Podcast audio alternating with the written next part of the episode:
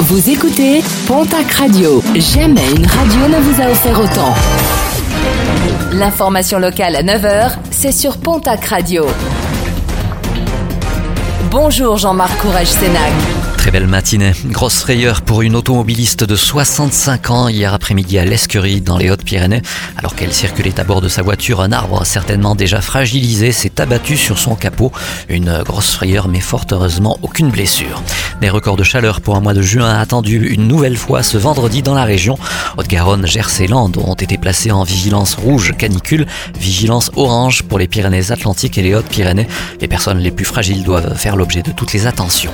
Nos confrères de la dépêche du midi se sont intéressés à la situation économique des agriculteurs dans le Gers, alors que le SAMU social agricole 32 tient son assemblée générale aujourd'hui.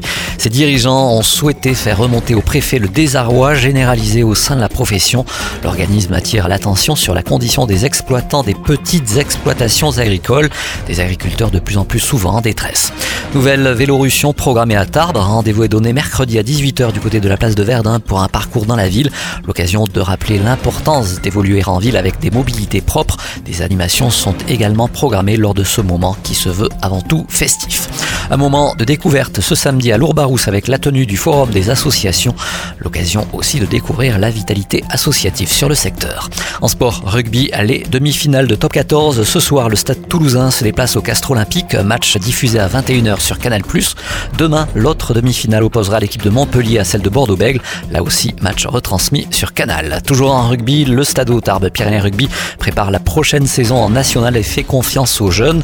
Le jeune espoir tarbé Florent Lamotte s'est engagé avec le club. Le talonneur a signé avec les Rouges et Blancs pour une saison. En football, le POFC se renforce. Le club a annoncé la signature de l'attaquant Walid Jarmouni. Prêté à 7 par Sochaux, le joueur de 22 ans rejoint le Béarn pour les deux saisons à venir.